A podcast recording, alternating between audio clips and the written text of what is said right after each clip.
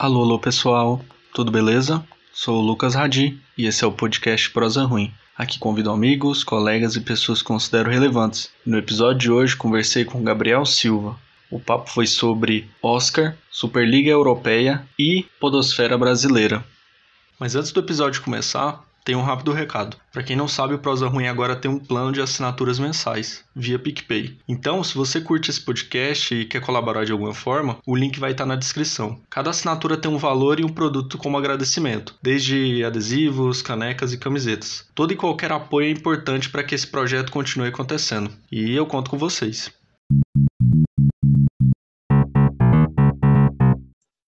Então, mano, como é que você tá? Fala um pouco aí de de você, se apresenta, fala como é que você tá. Fala, Radi. E aí, pessoal do Prosa Ruim. É, meu nome é Gabriel, eu tenho 23 anos, sou bacharel em Direito e agora podcaster também. Estou aí nessa vida de, de podcast. E tô bem, cara, assim, na medida do possível, né? Nessa pandemia, assim, saindo o, o mínimo que dá para ir comprar alguma coisa ou outra, de vez em quando resolver alguma coisa lá onde eu trabalho, mas no mais é esse é o meu espaço que é aqui em casa, aqui meu quarto, essa mesa e esse computador tá sendo minha vida agora, fazendo tudo por ele, vivendo por ele aqui. E, cara, como, como é que. Fala um pouco também do seu trabalho aí, como é que você falou que é bacharel em Direito e tal. Como que surgiu na sua vida e como que o lance do podcast também entrou depois na sua vida. Então, uhum. assim, fala um pouco do, de como o direito entrou na sua vida e depois eu queria que você falasse um pouco de como, qual, como surgiu a ideia do podcast.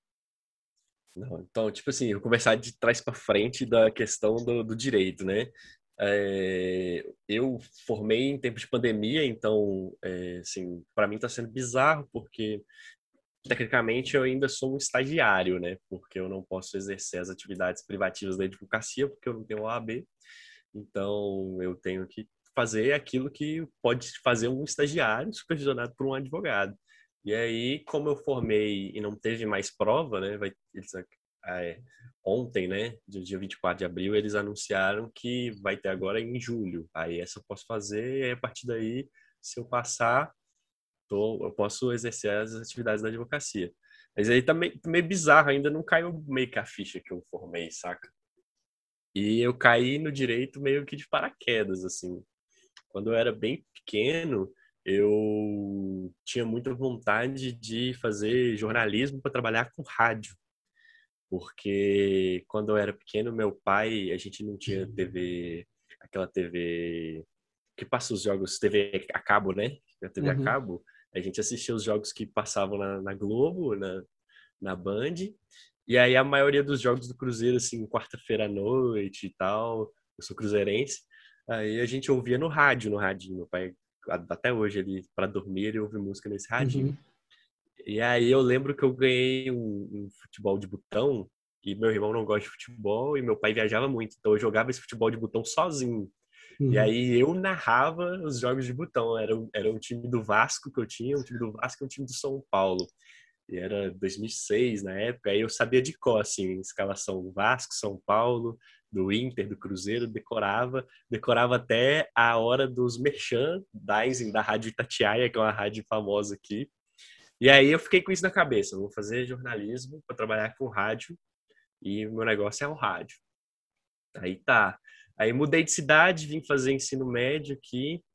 E aí nisso eu comecei a, a, a, a ter mais contato com a biologia. Aí eu eh, conheci o, o né, conheci, comecei a, a, a, ler um pouco sobre Carl Sagan, eh, vi o, o Atila Yamarino no Nerdcast, né, que foi a primeira referência de podcast que eu tive. Uhum. Aí eu comecei a gostar, eu tinha os professores de biologia muito bons aqui, Aí eu falei, cara, eu quero ser biólogo para trabalhar com ciência e também para poder dar aula, que eu achava muito foda essa parada do cara é, dar aulas é, sobre, sobre isso, né? Ser um divulgador científico, né? E o Átila divulgar cientificamente, entre outros, né? O Pirula, entre outros caras. E aí eu falei, vou fazer biologia. E aí, tipo, tinha um professor de filosofia que era muito meu. Ó, pra você ver, já foram duas profissões antes de chegar no direito. Aí, já, já, já na reta final para fazer Enem, assim. Aí, aqui tem um vestibular seriado que você vai fazer ele primeiro, segundo, terceiro ano, e aí no final você joga sua nota, a sua nota total, aí faz uma média lá, e aí você joga pro curso. Aí eu joguei biologia até, até, até passei, né, estadual aqui. E aí, ao mesmo tempo, eu, eu fiz amizade com um professor meu de filosofia e a gente conversando, eu ainda estava muito confuso. Uhum. E aqui na minha cidade tem uma particular de jornalismo, mas assim, que era fora de cogitação na época para fazer. Eu até nem sabia na época que tinha jornalismo aqui. Uhum. E aí eu queria fazer em Belo Horizonte, né, o FMG e tal. Mas e aí minha nota do ENEM não deu. E aí eu fiquei nessa dúvida, faço biologia, jornalismo e tal. Aí eu conversando com um professor meu, ele falou: "Ah, é, te vejo muito no direito e tal, não sei o quê. Direito não é só advogar e tudo mais". Aí eu falei: "Pô, vou fazer por fazer". Eu vou fazer a prova por fazer. Na época tinha um, a prova de uma particular aqui. Aí fiz. Aí eu passei. Aí tava lá biologia e direito. E aí começou as influências de alguns amigos foram fazer, outras pessoas falaram: "Nossa, você é muito comunicativo, você precisa entrar no direito". Aí eu caí numa de ouvir um amigo meu que falou assim: "Faz e vê se você gosta. Se você não gostar, você sai". Aí nessa eu entrei, fiz um financiamento para entrar nessa faculdade, entrei. Aí os primeiros semestres eu até que ao contrário dos, das outras pessoas eu gostei porque tinha muito filosofia, ciências políticas, e aí eu fui gostando e tal. Aí quis largar depois porque conheci um pouco da publicidade e propaganda e falei, porra, isso aqui é a minha cara. Aí quis largar, quis largar, até que eu arrumei um estágio na área do direito, né, na, de como um estágio de um escritório. E aí a prática foi mais prazerosa assim, foi foi mais legal de se fazer do que a própria sala de aula em si. E aí eu fui fazendo, fui fazendo, fui vendo que tem outras oportunidades no direito, no ser advocacia, mas atualmente é o que eu pretendo fazer é advogar. E nunca, nunca, na verdade eu teve uma época que eu cogitei fazer concurso, mas assim nunca foi assim um foco da minha vida. Tem amigos uhum. meus de faculdade que sempre quiseram concurso e tal. E aí, cara, na, nessa pandemia, é, já indo para a pergunta do, do podcast, eu a gente ficou refletindo, eu fiquei refletindo muito, né, o que fazer depois de formado, porque é, a gente em EAD, né, estuda à distância, só dentro de casa a gente começa a pensar muito.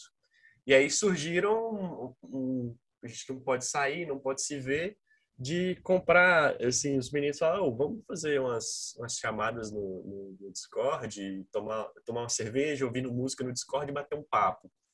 E aí a gente sempre surgiu uns assuntos assim que eu falava, mano, eu tenho amigos muito talentosos aqui, que tem muita história para contar e que daria um ótimo podcast assim temático, cada cada cada cada temporada assim que a gente faz um, um, um tema. Aí até comentei com o Albert que teve aqui num episódio e aí ele falou, ah, mano, não sei tal. E aí, tipo, sempre juntava eu, você, Alberto, os meninos lá. Uhum. E assim, papos muito bons sobre cinema, música. E eu conheço muitos artistas aqui, independentes da, de, da cidade que eu, que eu moro, que é Montes Claros. Eu falo assim, nossa, mano, tem muita história para contar, esse pessoal tem muita história para contar. E aí, um dia de surto paranoico à noite, eu falei, quer saber, mano, só esse podcast só vai sair se eu gravar primeiro. Eu fui, peguei meu celular e gravei um piloto ali sobre pandemia, falei tudo que estava entalado sobre esse desgoverno, sobre como as pessoas estão lidando com essa pandemia.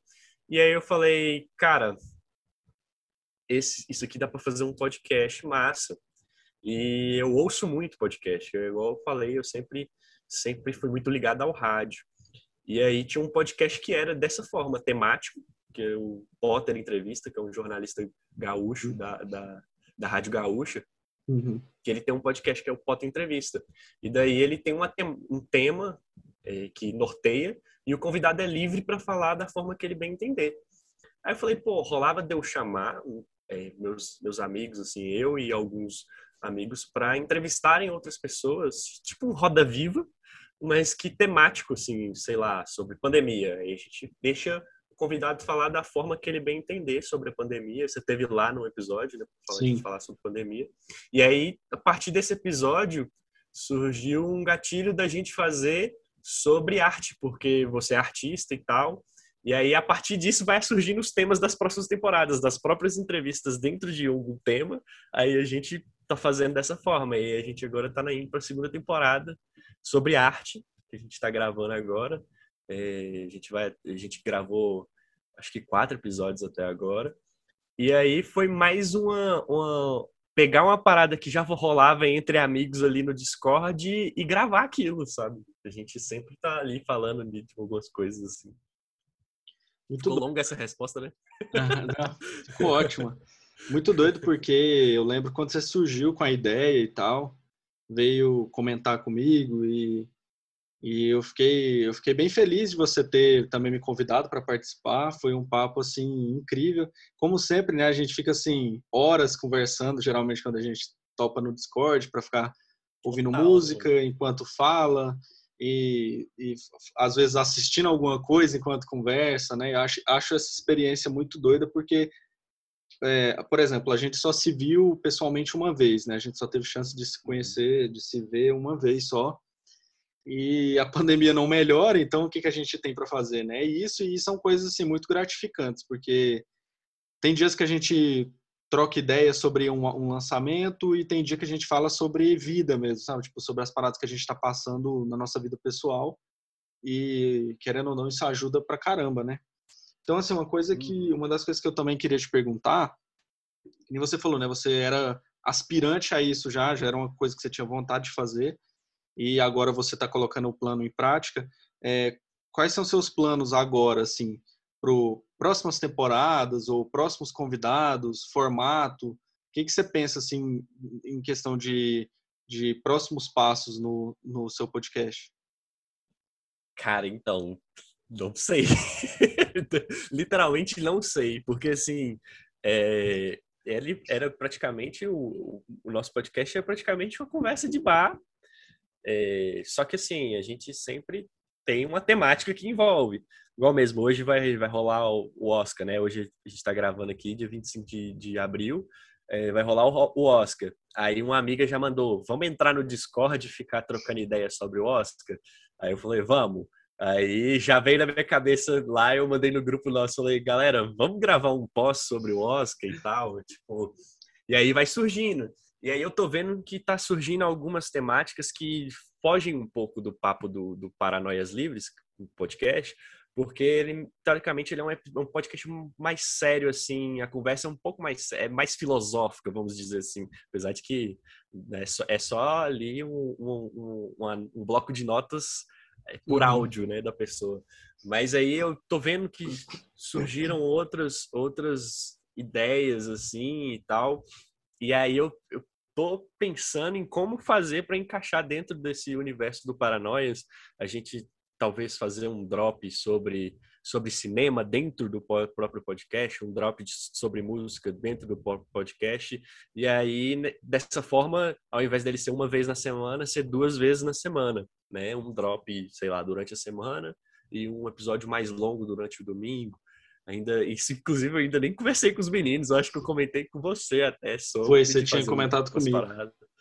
E aí eu, assim, tá surgindo muita coisa na minha cabeça, aí, mas ao mesmo tempo eu não coloquei nada em prática. E e foi assim que o, que o podcast surgiu. Era muita coisa na minha cabeça e do nada eu fui, gravei e acabou saindo. Por enquanto está sendo um, um, hobby muito divertido, meio que está sendo uma terapia. Eu acho que para não só para mim, mas para todo mundo que participa ali. A uhum. gente sai até mais leve depois que a gente grava o podcast, mas a tendência é deixar cada vez mais profissional. A gente eu fico eu sou muito chato assim em questão de de, de ter que gravar direitinho, de editar. Esses dias eu, eu, eu, eu, eu fui fazer uma edição e aí eu perdi metade da edição, fiquei com a raiva de mim mesmo e comecei a editar do zero. E eu sou, sou muito assim, eu gosto de fazer bem feito. Pra, era uma, uma coisa mais satisfação própria, assim, sabe? Se tiver uma pessoa ouvindo ou não tiver ninguém, para mim não importa. Para mim é uma parada que eu, eu queira ouvir e que meus amigos eu posso mostrar para você, por exemplo, e você falar, mano, que foda esse episódio aqui, sabe? Uhum. Essa, essa é a minha satisfação, é meus amigos poderem ouvir, eu poder ouvir, eu poder trocar ideia com meus amigos dentro do podcast. Mas ainda não tem nada assim. É, esse drop foi o, o que eu mais elaborei na minha cabeça, mas ainda não tem nada certo do que fazer com o podcast. Por enquanto a gente continua com essas temáticas, mas que também a gente não tem episódios certos assim, quantos episódios vão durar é, essa temática. Às vezes vai surgindo conversas ali que a gente fala, ó, oh, isso aqui pode ser o próximo tema mas a gente ainda não tem um número certo de episódios também para cada temporada. Acho que o episódio de. A temporada de, de, de, pandemia mesmo, acho que teve três episódios ou quatro. Uhum. E eu acho que o, o de, de arte vai ser um pouquinho mais extenso, tem muita coisa para a gente falar, né? Muitas artes para poder a gente explorar ali um assunto. Cara, muito doido, porque me lembra um pouco do, da minha motivação para começar com prosa, né? Uh, mês que vem tá fazendo um ano, o prosa ruim, né? Então Massa foi logo demais. no... Massa demais, porque, tipo assim, eu acompanho muito prosa e eu também tenho muita referência sua no podcast, né? É... O primeiro episódio que fui fazer ali, que, que era com o Luciano Potter, que a gente conseguiu entrevistar, eu já fui correndo ali, você, mano, dá, um, dá uma salvada aqui, o que, que eu posso fazer e tal, porque o prosa ele é muito muito sim eu me sinto dentro da conversa toda vez que eu estou ouvindo né e agora participar para mim está sendo muito massa porque eu realmente estou dentro da conversa agora muito doido cara eu fico feliz assim com esse com essa resposta porque eu lembro que quando a gente se conheceu pessoalmente é, eu acho que você não tinha ainda pensado no, na ideia do, do, do, seu podcast, pelo menos você não tinha comentado nada na época. E a gente trocou altas ideias sobre isso, né? Tipo, sobre como, como eu fazia o prosa, os podcasts que você gostava de ouvir e tal. E aí agora a gente está com ambos com podcasts, né? Então, assim, era inclusive uma das próximas coisas que eu ia te perguntar. Porque, assim, uhum. a minha motivação foi um pouco dessa. Pô, tava no começo da pandemia e eu tava com vontade de conversar com pessoas e conhecer pessoas e não tinha como. E aí eu pensei, pô, um podcast cairia bem como você, eu também era um, um, ouvinte assíduo, assim, né? Sempre gostei muito da mídia, sempre gostei também muito do, de rádio. Então eu pensei, pô, é uma possibilidade. Não é tão difícil, né, de se fazer. Você, de forma caseira, você consegue fazer uma, uma boa produção. Sempre gostei de coisa independente, coisa underground, né? Então pensei, pô, tá aí uma oportunidade. Então, inclusive, uma das próximas coisas que eu queria te perguntar é isso. Você acha que essa mídia, né, o podcast, a podosfera, você acha que ainda tem muito chão para percorrer, ainda a gente no Brasil vai crescer muito? Ou você acha que a gente já chegou num ponto em que assim deu uma estagnada? O que, que você pensa em relação à, à mídia como um geral? Eu acho que agora foi um, um desde 2019, né? O podcast está dando um boom assim muito grande, mas em apenas um formato que é um formato de, de, de, de, troca de conversa e tal, que o pessoal fala, não é uma entrevista, mas que na verdade é, né? Tipo, uma entrevista, assim, bate-papo, que eu gosto uhum. muito, mas os, os grandes podcasters hoje, é meio que sempre, vamos supor, tá indo um cara em um, aí no outro dia ele tá indo em outro, em outro, em outro, em outro, e aí fica o mesmo, o mesmo papo, o mesmo papo, por mais que seja uma conversa de bar, os caras sempre estão no mesmo papo. Então acho que acaba dando uma saturada, mais ou menos, assim, nos podcasts. Mas eu acho que agora é, os, os caras mais criativos vão começar a ficar. Que é, por exemplo, você pode ter um podcast como o Café da Manhã, por exemplo, que é um noticiário, é um jornal. Eu, hoje eu não ouço mais jornal. Os podcasts que eu, quando eu vou ouvir notícia, eu ouço podcast. Café da manhã, tem os 135 segundos ou 120 Sim. segundos, não lembro. Eu sei que é, é um, vou ouvindo da Band FM, ouço todos os podcasts de notícia, até o da Gaúcha eu, eu ouço também, porque geralmente vai uns convidados muito, muito relevantes lá e tal. Então, eu acredito que tem outros formatos para poder é, serem explorados ainda no Brasil que ainda não foram. O de bate-papo, tipo, tá um boom gigantesco hoje em dia. Eu, eu, vi até um tweet do Maurício Meirelles falando que o podcast agora é a nova paleta mexicana. Mas eu discordo. Eu discordo porque eu acho que é um nicho que ainda tem muito a ser explorado. Sim. E que aos poucos está sendo. Agora a gente começou a ver uns podcasts sobre futebol, que já não, já não era uma coisa tão comum você ter um podcast sobre futebol. Ah, tem monólogos, por exemplo, do, do, do Mário Sérgio Cortella, que ele é três minutinhos. Ele vai e fala sobre uma temática também, um podcast muito bom. Então, acho que há outros nichos dentro do próprio podcast que ainda podem ser explorados, que ainda não foram. Mas é, aos poucos eu acho que as pessoas vão se reinventar. Eu acho que o podcast veio para ficar. Se você ouve ele ali no, no, no você ouve no carro fazendo alguma coisa, você ouve jogando, eu tenho eu, eu fazia isso muito quando eu era mais novo, que eu Sim. ouvia o MRG e o, e o Nerdcast, eu ia jogar videogame, eu ia jogar o Playstation, eu jogava ouvindo, sabe? Tipo, então acho que por esse fato de você poder fazer alguma coisa e ainda ouvir, é, eu acho que o podcast veio para ficar, assim, sabe? Sim, sem falar que tem os outros formatos, por exemplo, os narrativos, né? Igual esses tempos eu estava uhum. vendo um investigativo que chama Projeto Humanos. Não sei se você já Mas viu.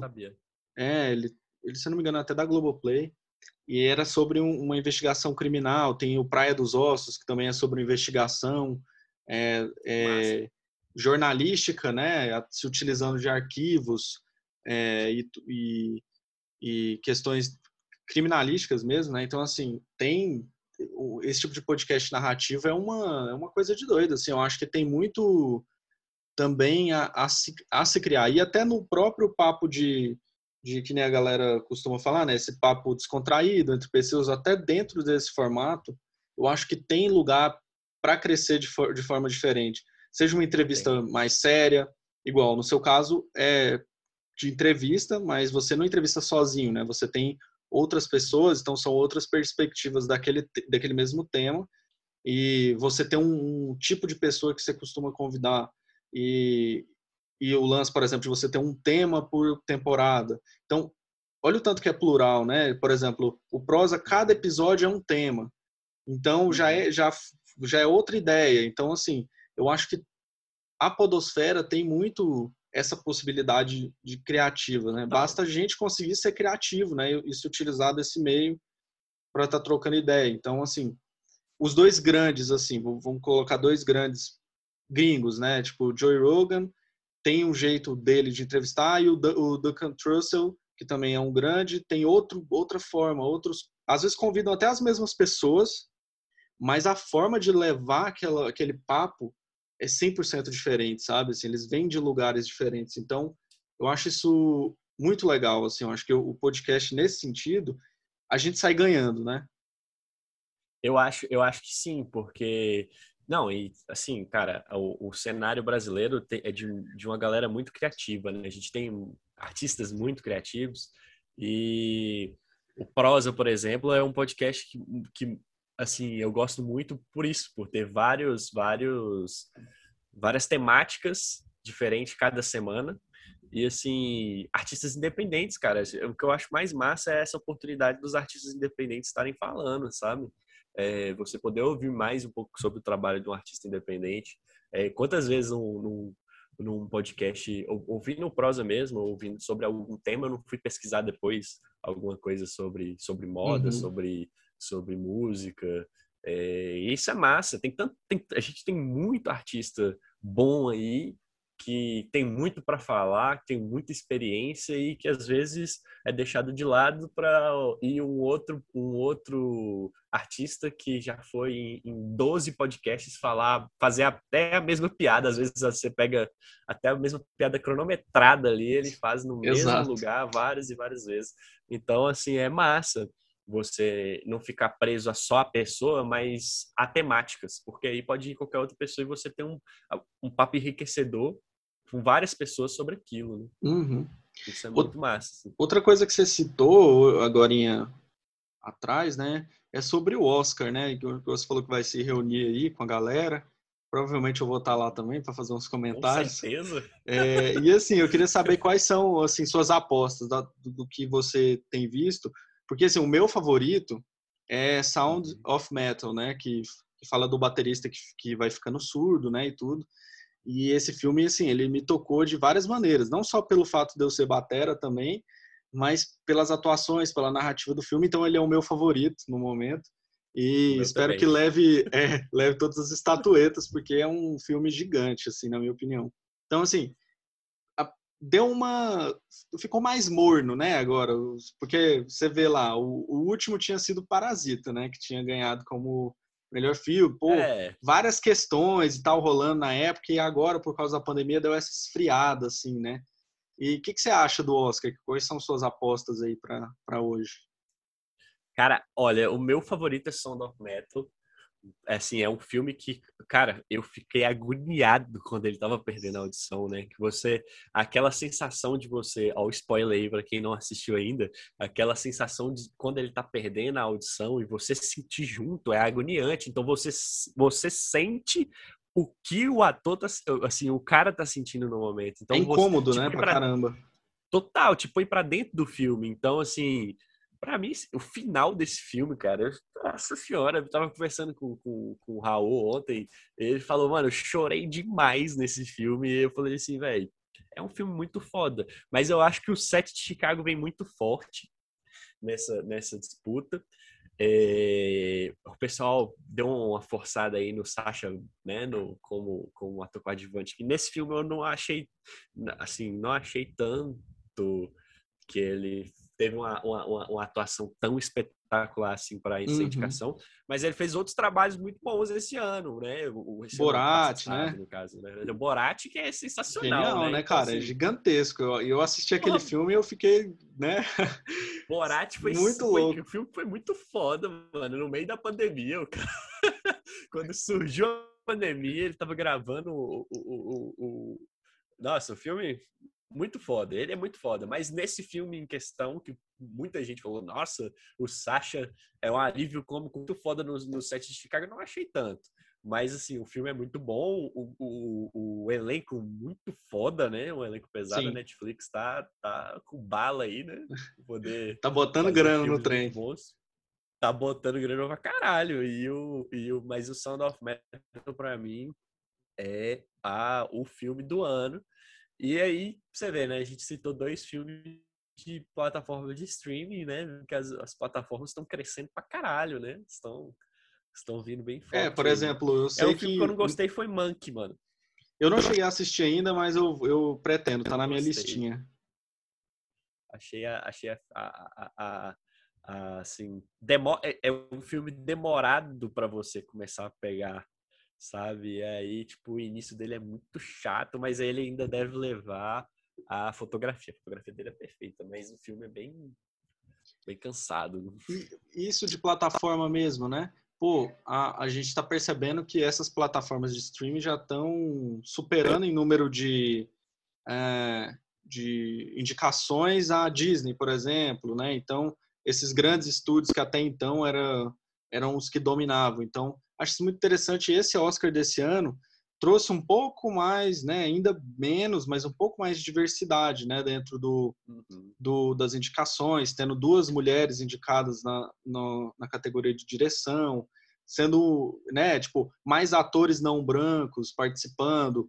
O próprio Riz Ahmed, né, que fez o, o Sound of Metal, é o primeiro muçulmano, né, a ser indicado. Então, assim, tá tendo esses, desde lá daquele do Oscar que o Parasita ganhou, a gente está vendo essas mudanças que são lentas, são pequenas, né? Mas assim, estão é, lá já acontecendo e eu acho isso muito doido porque são atores, atrizes e, e diretores e produtores extremamente talentosos. Então, eu acho que de, nesse Oscar é, tem muitas indicações boas, tem filmes legais, inclusive eu, eu deixo aqui minha indicação, o Sounds of Metal, para quem não assistiu, tá na Amazon, filmaço.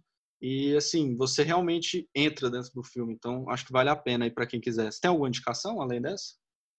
Não, eu acho que Sound of Metal e o Set de Chicago, eu não consegui ver os documentários, né, cara? Eu tô assim, vou, vou dar pitaco, mas os documentários eu não vi, que era o que eu queria ver mesmo, assim. Gosto muito de documentário. Mas o Sound of Metal e o set de Chicago, para mim, eu, eu tentei assistir. Ah, tem um aqui, cara, que eu anotei o nome dele, mas toda vez eu esqueço. Que o Babu tinha postado, e aí eu, eu assisti ele, eu achei ele massa também. Judas and the Black Messiah. Ah, então, eu ia esse é falar, é tá aí outra também. indicação para quem quiser ver, muito inclusive foda esse filme. Os dois, muito os foda. dois atores, né, que, que são os, os principais do filme foram indicados, né, a melhor é. ator. Então, tá aí outra baita indicação, velho. Incrível, é o... incrível. Nossa, esse filme, ele é muito bom. E deixa eu ver se tem algum outro. Eu acho que esses três foram muito bacanas e Monkey foi a, a decepção. E acho que tem, tem um outro que, que eu vi, mas é, acho que ele é francês, mas eu não lembro o nome dele. Esqueci, que ele é legal. Ele é legalzinho, mas assim, não, não vai ficar minha indicação, porque se eu não lembro o nome dele, é sinal de que ele não foi tão não, não é tão bom assim. Mas o, o, é, mas o Judas and the Black Messias é muito foda. Eu tinha esquecido o nome dele, mas ele é muito foda mesmo. Esses três, quem assistir vai estar vai, vai tá realizado aí. Sim. Então, cara, outra coisa que eu queria saber de você é uma coisa que a gente já tinha também conversado, né, mudando um pouco de assunto, que é sobre futebol, né? Porque é um gosto que a gente tem em comum. Você até começou falando que é cruzeirense e tal. E eu também sou, sou fã de futebol pra caramba, não né? sou São Paulino. E já tive um episódio aqui do Prosa sobre futebol e agora a gente tem motivo para voltar a falar disso, né? Então, assim, eu queria saber um pouco da sua experiência com esse esporte e eu queria saber assim, o seu veredito em relação à polêmica aí que teve da Superliga e tal, o que, que você achou disso é, e tal. Eu queria que você falasse um pouco. Cara, o futebol, assim, é como a maioria dos brasileiros, você já nasce forçadamente a escolher um time, né? Assim, geralmente o time dos pais. Aqui meu pai é cruzeirense, minha mãe é vascaína. E aí eu nasci em 98, Cruzeiro vice-campeão brasileiro nessa época. O Vasco tinha uma máquina de um clube também, então assim, eu tinha duas ótimas opções para escolher. Apesar de que minha família é grande parte é atleticana, e aí é muito engraçado, por parte de pai, metade é atleticana, metade é cruzeirense, e por parte de mãe, Vasco e Flamengo, né? Aí eu tinha essas quatro opções aí, mas acabei ficando no Cruzeiro. É, desde pequeno eu gostava muito de futebol, assim, é, eu via é, final de semana quando não passava na TV e quando no, no dia de semana assim era era ouvir no rádio, ouvia muito futebol no rádio com meu pai e ou então na televisão, né? E aí às vezes não assistia Cruzeiro porque não passava, na época não era tão acess acessível assim assistir fora do da TV a cabo. Então a gente assistia o que estava passando na parabólica, que a gente tá na TV parabólica. Então geralmente assistia muito jogo do São Paulo, assistia bastante, que é a época que eu comecei a, a, a assistir muito futebol mesmo, foi ali 2004, 2005, 2006, que eu já estava criança ainda, mas ainda começando a ter um pouco mais de noção, raciocínio. Uhum. Era a época que o São Paulo estava destruindo, que o Internacional tinha um timaço, o Corinthians tinha um timaço. Aí geralmente passava esses jogos na televisão. E aí eu narrava, né, ali brincando, simulando no, no futebol de botão. E do futebol eu comecei a, a, a, a assistir outros esportes também. É, eu tinha um um amigo, tem um amigo que, que jogava muito basquete e também comecei a, a, a, assistir muito basquete também. Futebol americano também veio logo depois para eu assistir assim. Mas jogava bola, eu era muito ruim, era péssimo, eu jogo no gol. Mas, assim, aí no gol, como desde pequeno, assim, eu era muito grande, aí começaram a me botar no gol e aí você acaba pegando a manha e, portanto, por insistência, eu comecei a ficar até bom goleiro, assim. mas, mas eu não era muito bom, não. Eu gostava muito de assistir, eu era muito, muito, muito nerdão de estatística, adorava estatística do futebol, assim. Ah, sei quantos postos de bola, bola parada, não sei o que e tal e que me levou aos esportes a, a, a, dos Estados Unidos, porque eles adoram estatística, né? De ai, quando, quando Tom Brady espirrou três vezes no Gillette Stadium, o time ganhou, aí sempre essas estatísticas. Aí eu gostava muito por causa dessas estatísticas também. E quanto à Superliga, cara, para mim é a maior prova de elitização do futebol. É querer elitizar o futebol. é, equipes como Milan, Arsenal e, e, e... o Arsenal não, o Arsenal nunca ganhou nada, mas o, o Milan e Inter de Milão querer participar de uma elite, né, onde ele não pode ser rebaixado e não sei o quê, é a, a, a prova viva de uns caras que não ganham nada há muitos anos, mas querem estar ali com os grandes. Às vezes o Milan não vai nem para para a Champions League, né? Uhum. Esses dias a, a, Inter tomou um pau da Spezia, se eu não me engano. Ninguém nem sabe quem é a Spezia. Pois é, e aí é os caras que estão apanhando dos clubes pequenos numa crise financeira que está é, cometendo todo, todo mundo é, onde a, a, as torcidas, né? Que o futebol foi feito para torcida, não foi para os dois clubes. Uhum. E aí os caras querem elitizar, fazer um bolinho ali e falar, ah, mas a NBA é dessa forma, a NFL é dessa forma, mas o futebol não foi construído dessa forma, né? E mesmo se fosse, se ele se se fosse para ser, eles teriam que fazer outras coisas. Você vai investir em, em, em, jogadores de college, então, já que vocês vão fazer dessa forma, vocês vão ter, os jogadores vão ter contrato com a liga e não com o clube, igual é na, na, no, na NBA e tal. Uhum. Então, assim, é, é uma prova de um elitismo, queriam deixar ali é, só aqueles clubes que estavam. Porque o Real né, saiu dessa ideia do Florentino Pérez, que é um, o presidente do, do Real Madrid, que foi o único candidato, porque eles colocaram um estatuto lá que o cara tem que ter 15 anos de, de, de associado ao clube e mais de 15% de, de patrimônio. E ele é o único que tinha, né? E aí ele pegou um Real Madrid falido depois da saída do Cristiano Ronaldo e aí, quando ele vê a, a, a, a descendência do, do, do, Real Madrid, ele quis fazer isso para poder inflar e o Real Madrid não sair dos holofotes, porque o Real Madrid está em crise, o Barcelona está em crise, né? a La Liga está em crise.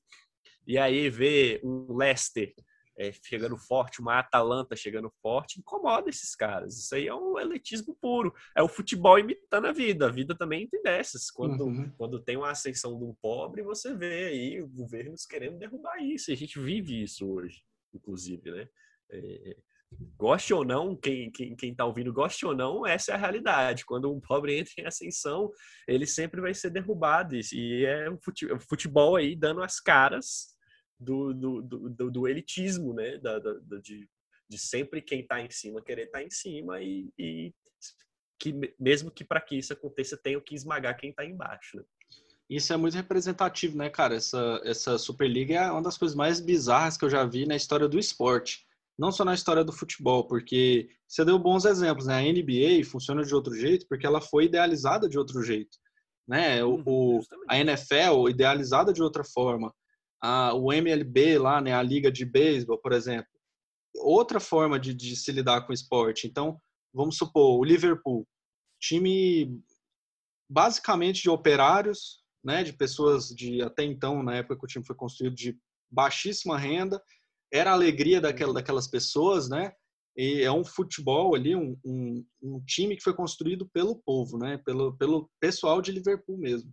E em grande parte parte do, do proletariado e que trabalhavam em fábricas. Então, assim, hoje você vê um time desse se rendendo a esse tipo de coisa é assustador, sabe? Você olha assim, é como se você visse times é, brasileiros que também têm essa representatividade se, se dando ao luxo de estar tá junto com a elite, sendo que a gente sabe que o futebol ele é cultura popular, ele não é feito para, sabe?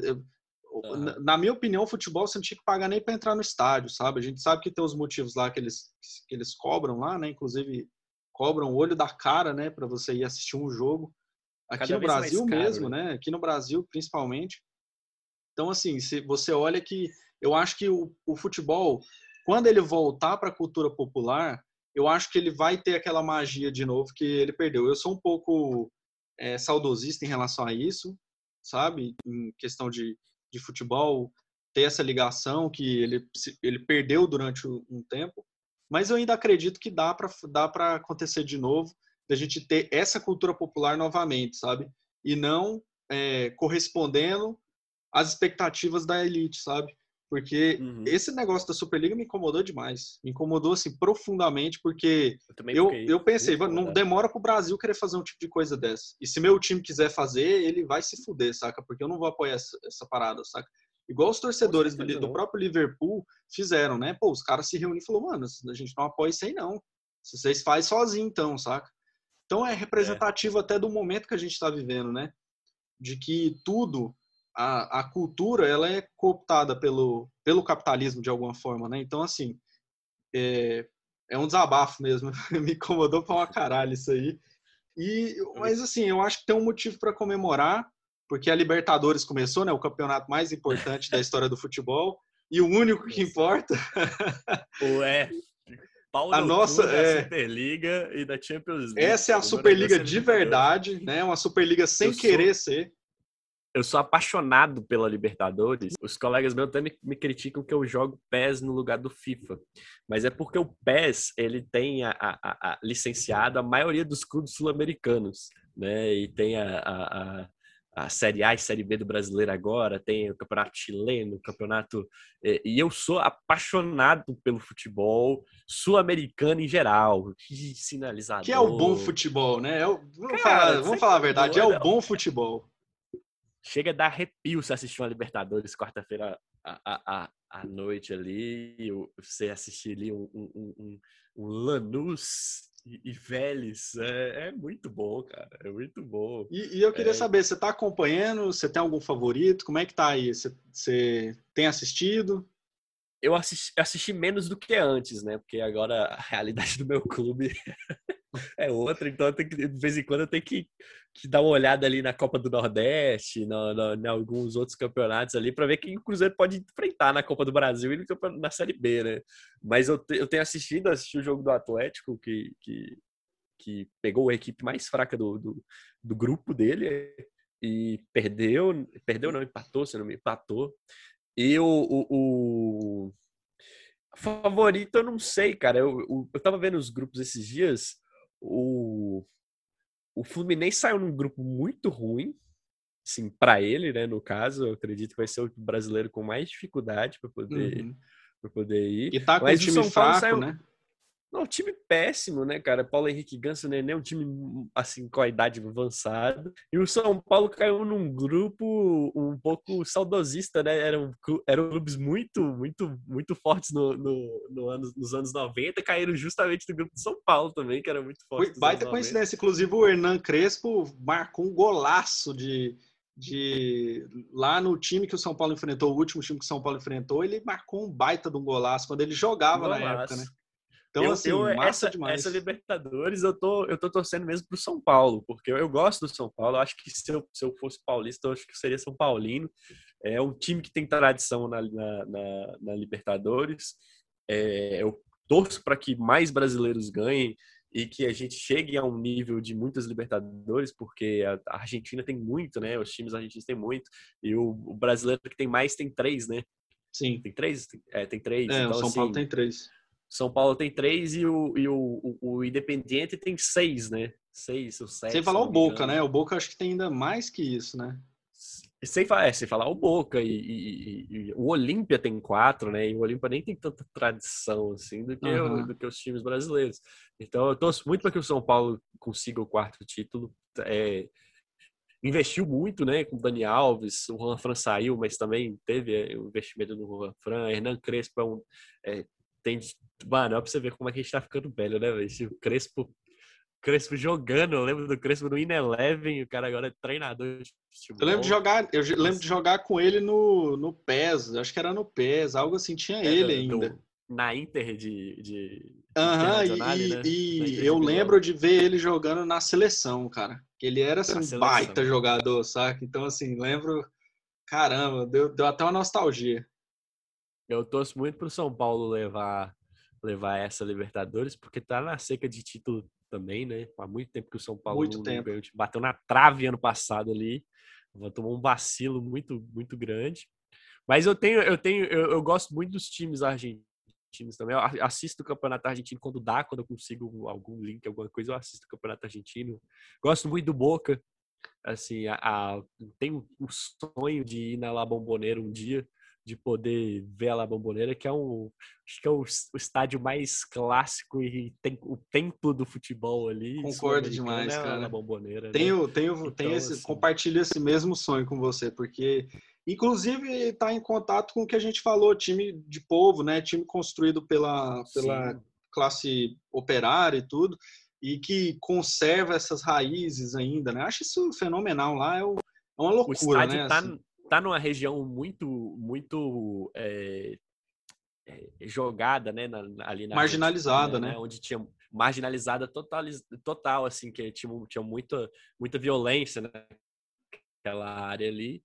E eu, eu particularmente gosto do Boca Juniors por conta do, do, do, do, do Maradona, do, do, da própria La Bombonera, né? Que é, tem estádios que são né, simplesmente históricos, é, né, mano? Lembrados é, eternamente, né? Então, assim como, como o San Siro também lá na Europa, lá pro Milan, uhum. tem um estádio assim é clássico, o La Bombonera. Gosto muito, mas eu não queria que levasse nenhum time argentino na Libertadores, né? Porque já tem demais, né? Convenhamos, né? Pô. É, não, não ganhando o Atlético Mineiro, para mim. Esse é rival de verdade.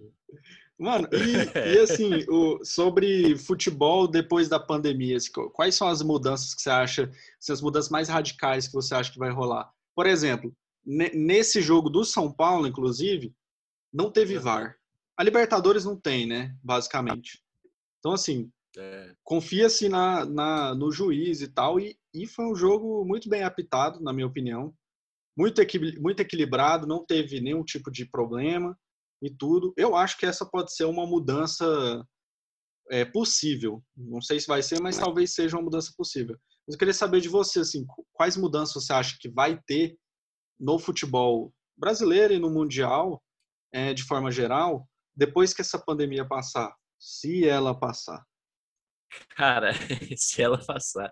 Eu acho perigoso, é, é, assim, o VAR é um mal necessário, sabe? Ninguém, ninguém queria, mas precisa do VAR, né? A gente precisa do VAR, mas o problema é como ele está sendo utilizado no Brasil. É isso. Né? O VAR, o VAR ele era para ser apenas em situações em que o juiz tivesse dúvida, ele uhum. tivesse dúvida e não o VAR interferir na decisão do juiz enquanto ele já está decidido, né? Se ele não tem dúvida, não tem para que olhar o VAR. Ele é o, o, o, a autoridade dentro de campo. Então ele uhum. perde um pouquinho a autoridade e os jogadores toda hora pedem VAR e tudo mais.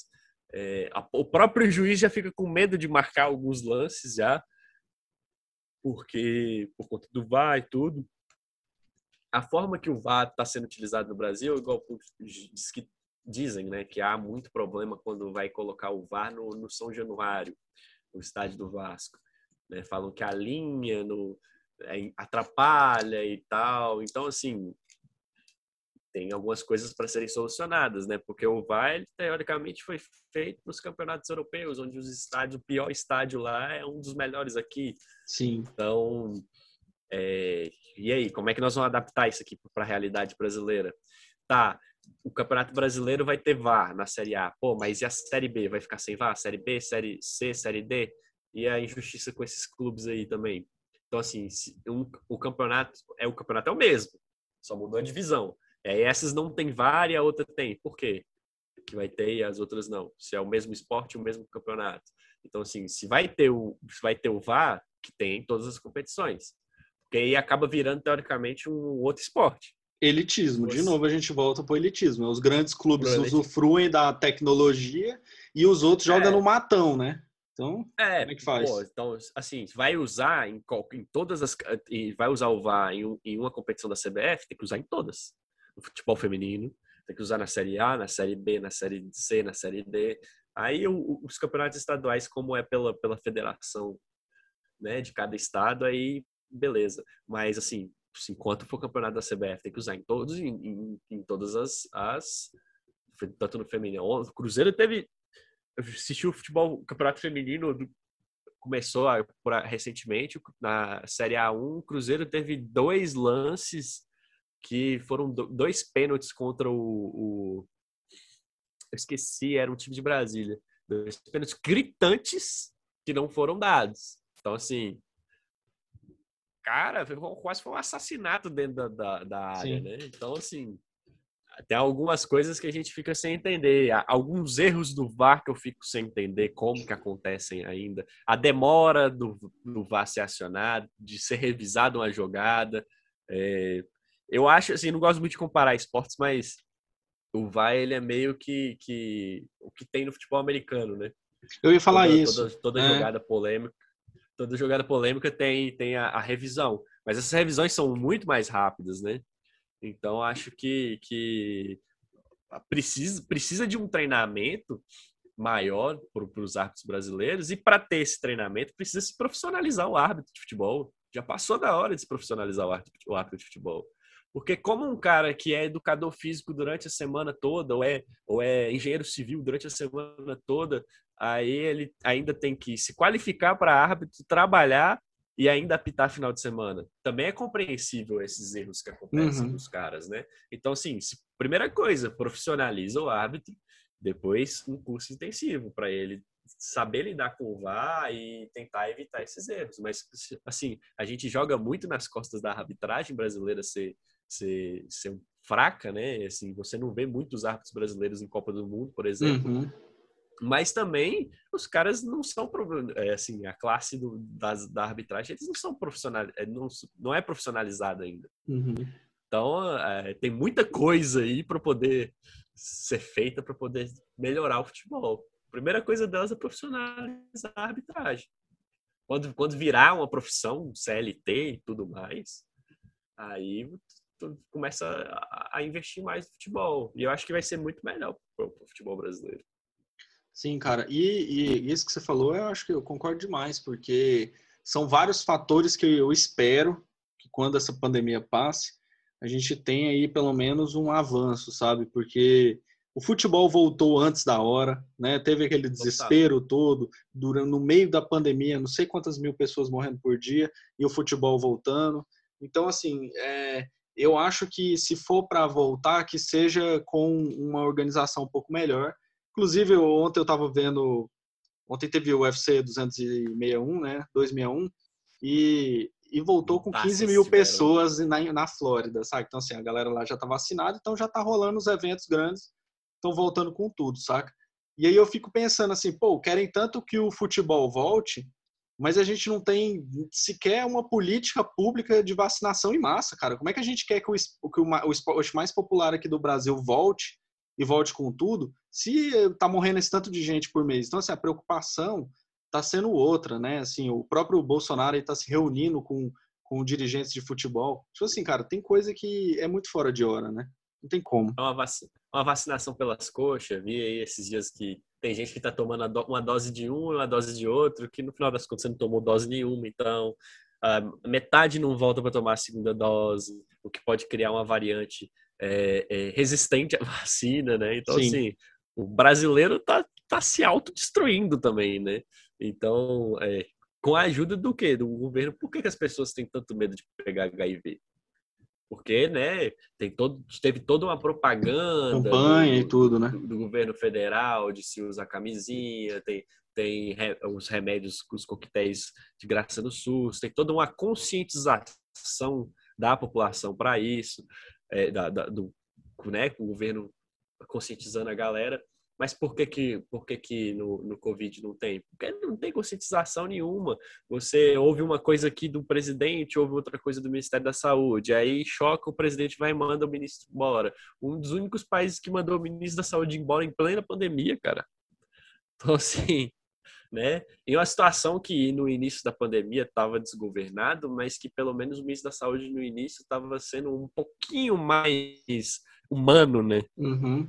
Do que os outros, né? Que viraram fantoches, não são ministros, na verdade.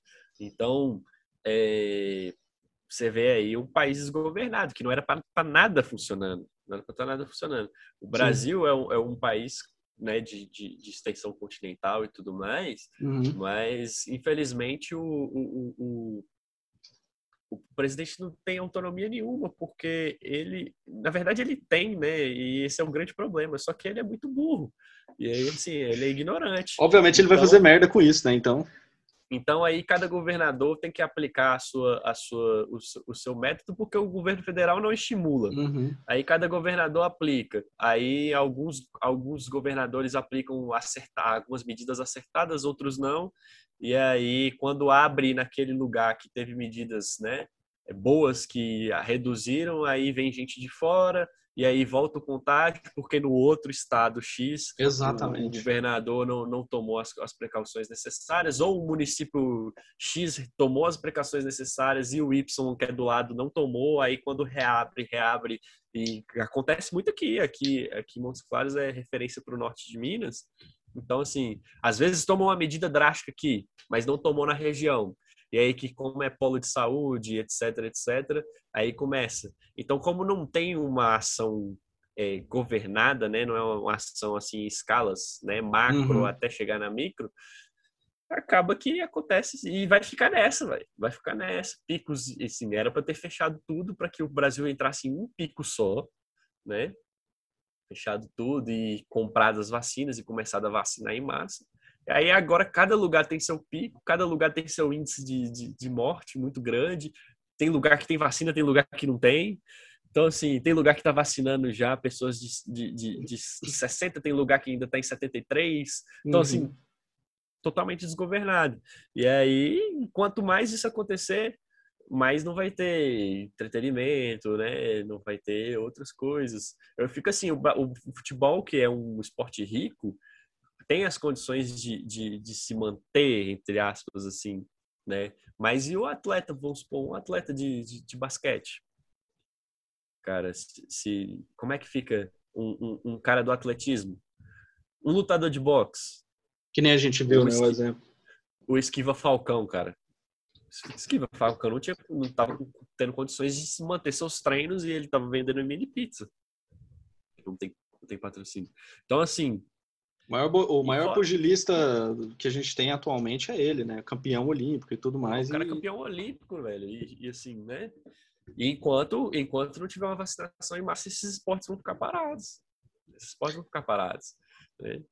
Porque não tem, assim, lá fora o UFC tem muita tem muitas possibilidades de continuar primeiro pela vacinação e mesmo que não, não tivesse, eles tinham todo um, uma condição financeira para fazer um esquema de, de, de vigilância né, uhum. sanitária assim, adequada. Mas e aqui? Que o, o boxe é praticamente um esporte amador. Como é que faz? Como é que faz com o jiu-jitsu, que é um esporte mais, mais de, de aproximação? Uhum. Né? E enquanto isso, como é que faz com os artistas de, de, de, de independentes brasileiros? Né? E aí a gente vai começar a ver eventos rolando em outros países e aqui nada. E os nossos artistas vão ficar parados a gente exportava tanta coisa boa, né? Nosso entretenimento, os nossos músicos, né? O nosso esporte, nosso futebol.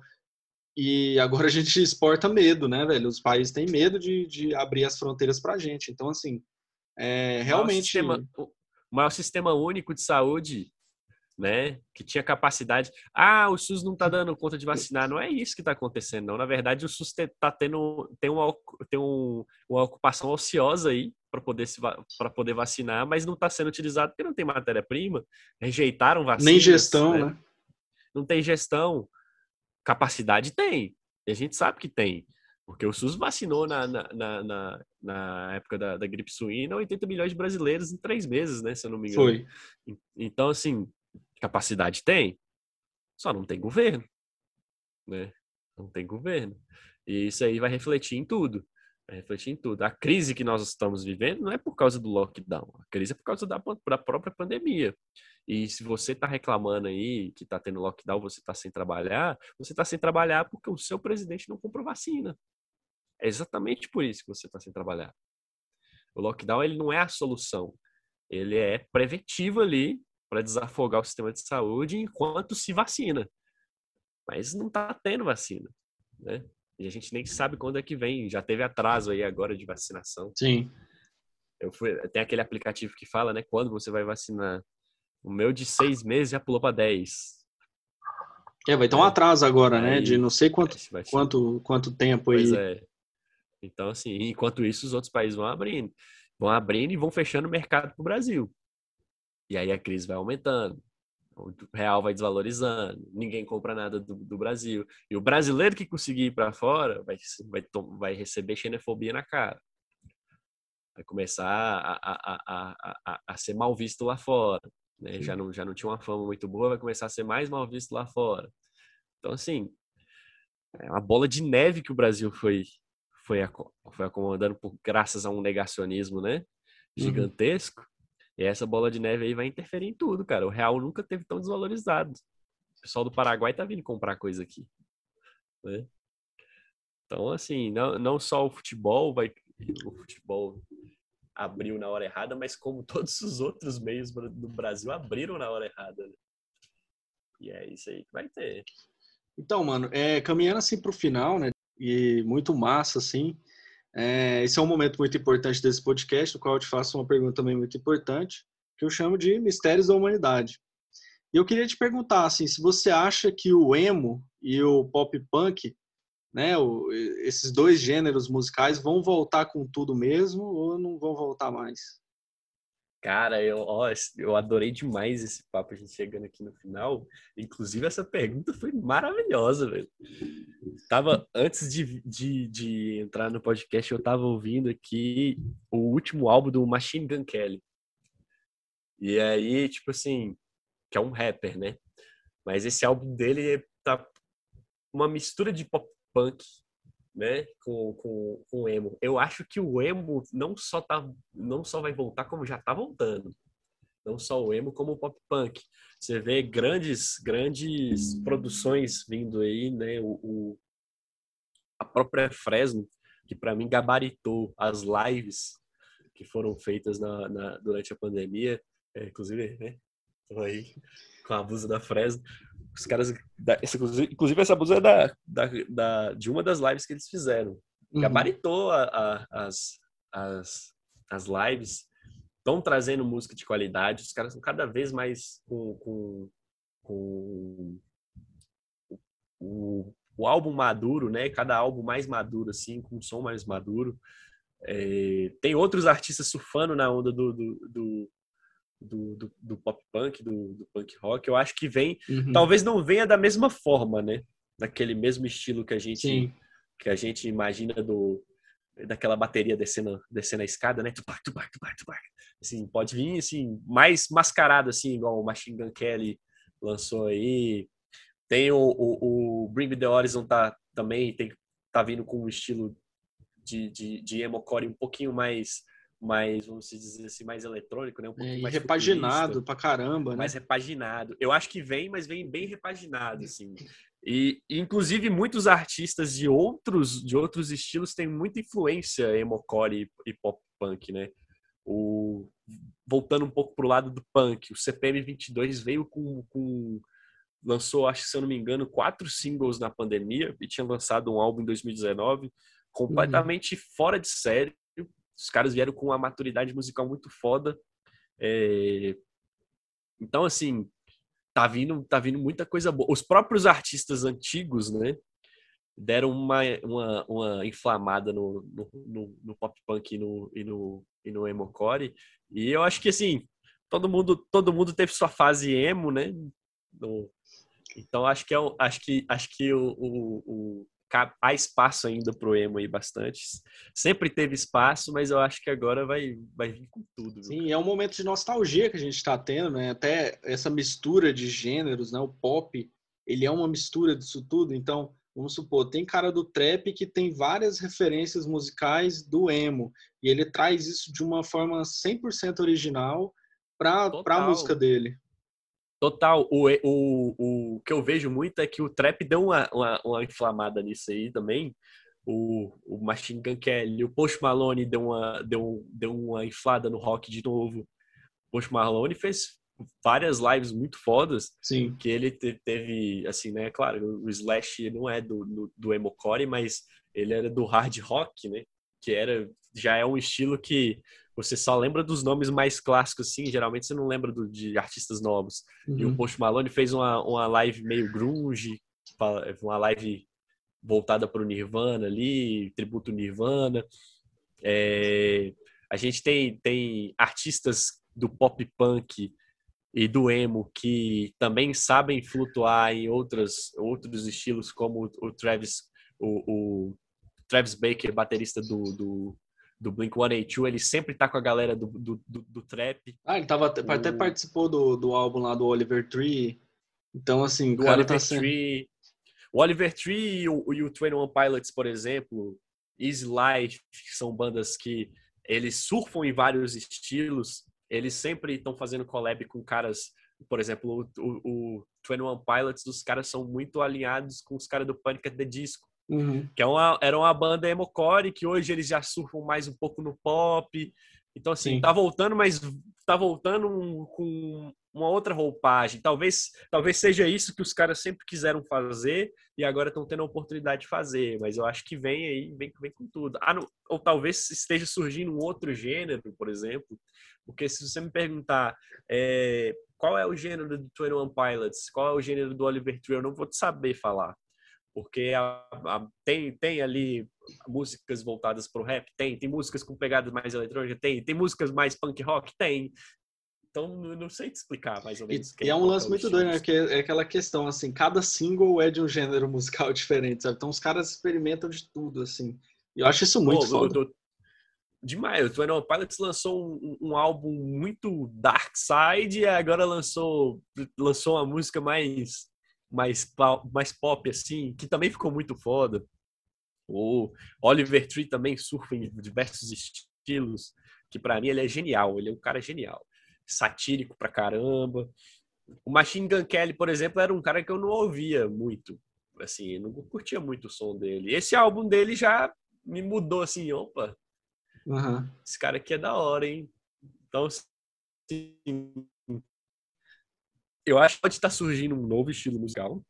Ou o emo tá vindo aí com a o, o pop punk tá vindo com uma roupagem diferente. O, os próprios álbuns do Blink 182, os últimos, a gente vê uma, uma, uma, uma pegada diferente.